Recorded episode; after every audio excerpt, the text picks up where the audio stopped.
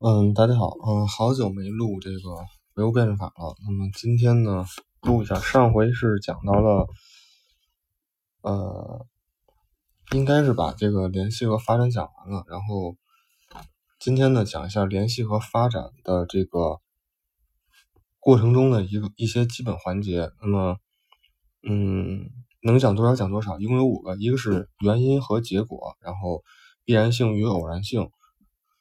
现实性与可能可能性，然后现象与本质，然后内容与形式。那首先就是事物的普遍联系和永恒发展呢，是通过一系列的环环节所实现的。那么对于这些基本的环节的逻辑反应呢，就是辩证法所说的基本范畴。那么这些基本范畴呢，从不同的方面。去反映世界的一个普遍联系和永恒发展。那么唯物辩证法的基本范畴呢，是原因与结果、必然性与偶然性、现实性与可能性、现象与本质、内容与形式。那首先，原因与结果，原因与结果呢，是揭示事物的前后相互、前后相继、彼此制约的关系的范畴。你看，这里有两句话。第一呢是前后相继，第二是彼此制约。也就是说，如果只是前后相继的两件事呢，未必是成因果关系的。就比方我现在在这里讲唯物辩证法，可能我讲完以后，哪个地方可能发生了什么自然灾害，那因为没有产生彼此制约的关系，所以说不能构成这个因果关系。嗯。之前，崔永元在反对转基因的时候就说，就拿一个东西做举例子，美英说英国在啊允许转基因进入英国以后，好像是就是在三年的时间里，孩子的这个皮肤病的发病概率要，就是说相比于这个转基因食物之前呢要高了。那么得出他就得出结论，转基因不利于健康。那这块呢，它只是只是存在前后相继的关系，但是说没有直接的一个证据去能够证明，就是转基因和孩孩子发皮肤病发病之间有什么必然的关系，就是说它没有一个彼此制约的东西。那么从这儿来讲，它不构成因果关系。那就其实因为想推翻它很简单，只要去找一个在相同条件。就是说，在这个时间段里头，有没有什么疾病是下降的？就是疾病的发病率下降的，或者说有一种更严重的疾病是下降的。然后之后就跟他相当于这种，当然这种辩论是没有任何意义的，因为双方都拿不出什么特别硬的证据，就是就是在比谁的口才更好而已。那么客观世界到处都存在着引起和被引起的普遍联系。那么辩证法呢，就是把这种引起和被引起的联系呢称作为因果关系。那么原因是引起某种现象现象，结果是被某种现象引起的现象。那么因果关系的特点呢，就是因果联系是有时间顺序的联系，总是原因在前，结果在后。然后就是说，再强调一下，并不是任何前后相继的现象都是。有因果关系的，那必须还得存在的是引起与被引起的关系，就是说相互制约关系才可以是原因和结果。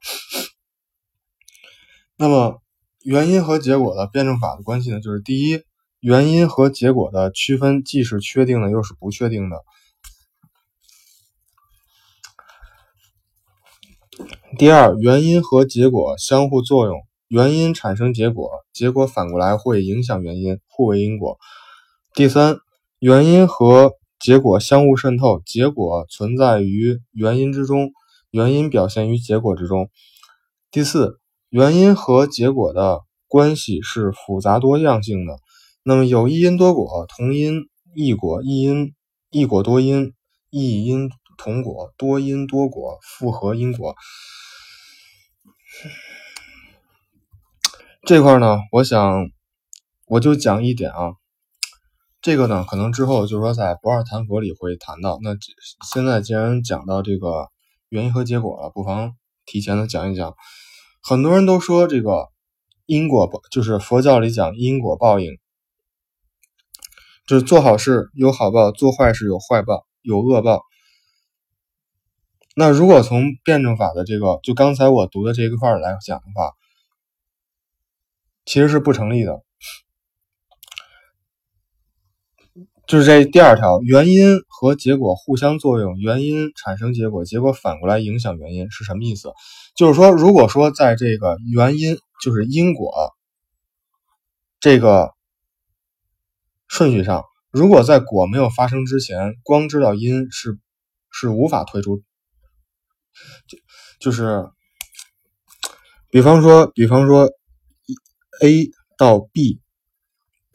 这这个这个过程中，如果 B 没有发生的情况下，那么 A 呢是无法去定性的，就是说无法去断定 A 是因还是说 A 就是说这件事发生到 A 就结束了。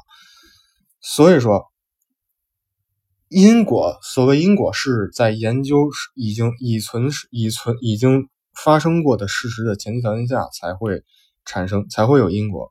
就是说，如果只发生 A 的话，不一定是。不一定，后面这个 B 的一个现象是什么？也就是说，B 是不确定的。只有当 B 也发生的时候，这个因果关系才是确定的。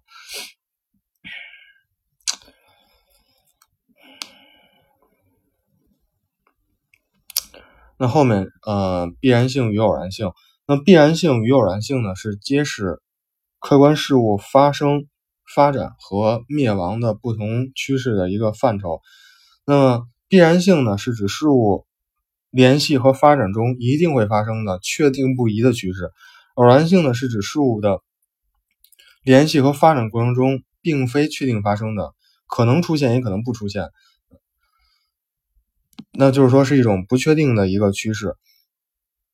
那么必然性和偶然性之间呢，就是说首先两者有区别。第一呢，它们它们产生和形成的原因不同。必然性呢，产生于事物内部的根本矛盾，以后会讲根本矛盾是什么。那偶然性呢，产生于非根本矛盾和外部矛盾。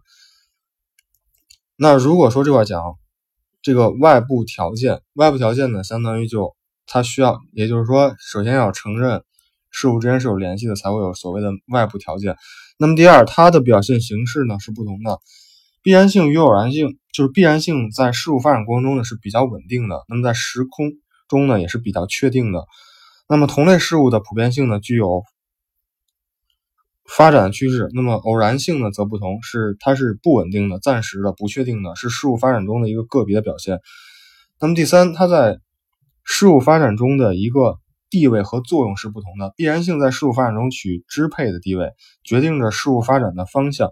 而偶然性呢，取于从属作用，对于发展的必然过程呢，有促进的作用，或者是延缓的作用。那么使发展的确定趋势呢，带有一定的特点和偏差。那么另一方面呢，必然性和偶然性又是统一的。首先，必然性寓于偶然性之中，通过大量的偶然性表现出来，并为自己开辟道路。第二，偶然性。背后隐藏着必然性，受必然性的支配，偶然性是必然性的表现形式和补充。第三，就是必然性和偶然性在一定条件下可以相互转化。那这块呢，我只讲一点，就是说什么叫必然性存在于偶然性之中。呃，比方说基因突变啊，基因基因突变是什么一个机理呢？就是说 DNA 在复制的过程中会。产生错误，或者说是有这个呃没有翻译的，可能会出现一些段落没有翻译，或者说是有翻译错误的地方。那么这个就是说，B DNA DNA 在复制过程中发生错误是一个必然的情况，但是呢，是错在哪儿和怎么错，这个是偶然的。那么这块呢，就是说这个必然性。是通过大量的偶然性产生出来的。嗯，今天呢先讲这么多，也希望大家呢可以关注一和学士的公众号，获取更多的一些信息。那么下回呢讲剩下的四个，谢谢大家。